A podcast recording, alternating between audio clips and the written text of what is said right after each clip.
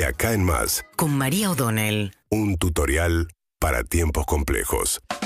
Bueno, a ver, hay un hecho de cierta gravedad institucional eh, que ocurrió en Corrientes, la provincia que va a las urnas este fin de semana, elecciones provinciales, es una provincia de las que gobierna el radicalismo, eh, el gobernador se llama Gustavo Valdés, va por su reelección y en el contexto de un acto eh, de la oposición fue baleado un diputado provincial del Frente de Todos, se llama Miguel Arias, nos informa la gobernación que, está, que ha sido trasladado porque el hecho ocurrió en una localidad pequeña de Tapevicuá y después fue a Paso los Libres y ahora está en Corrientes Capital, está estable eh, el diputado de un hecho, digamos, que ha generado mucho repudio la violencia política eh, que significa balear un diputado en pleno acto, un diputado provincial. Veremos, hay un reclamo para que el gobernador Valdés, digamos, del radicalismo, esclarezca el hecho lo antes posible, incluso se pronunció también el presidente Alberto Fernández. Alberto Fernández, que fue imputado formalmente en la causa por la fiesta de cumpleaños de Fabiola Yáñez en Olivos, se presentó en el marco esa causa. Tiene una situación complejísima Alberto Fernández porque quiere admitir que hizo algo mal sin conceder que cometió un delito, pero a la vez él incumplió su propia norma y está diciendo que en realidad no le aplica el artículo del Código Penal que, que se le aplica a todos los que violaron la cuarentena porque en realidad nadie resultó contagiado y que lo que dice el Código Penal es sancionar a aquel que propague o ponga en riesgo la salud pública. Entonces él dice que hay una inexistencia de la tipicidad porque no se concretó el contagio.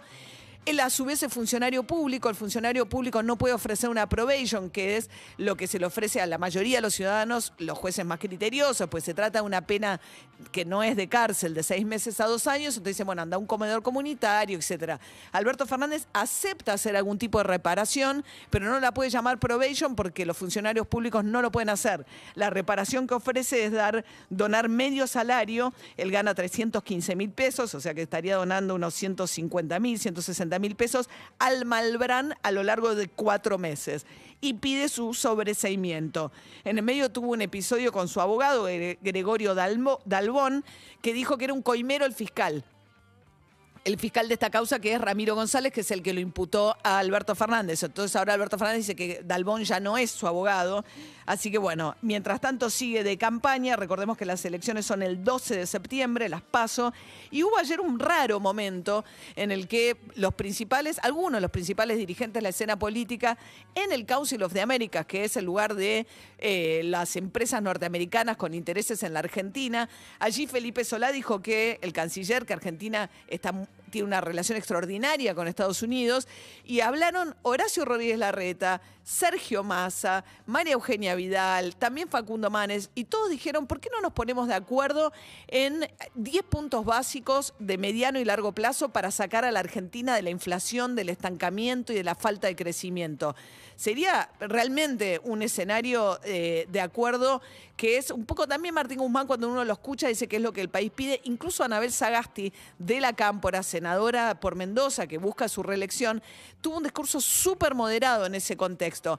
Quizás es algo generacional, es como un poco la, la- la generación de políticos que viene.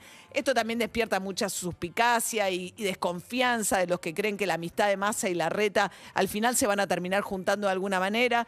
Pero la verdad que ojalá sea realmente un punto de partida para que pueda haber acuerdos que básicos, elementales, que permitan pensar en la Argentina de mediano plazo. Síguenos en Instagram y Twitter. Arroba Urbana Play FM.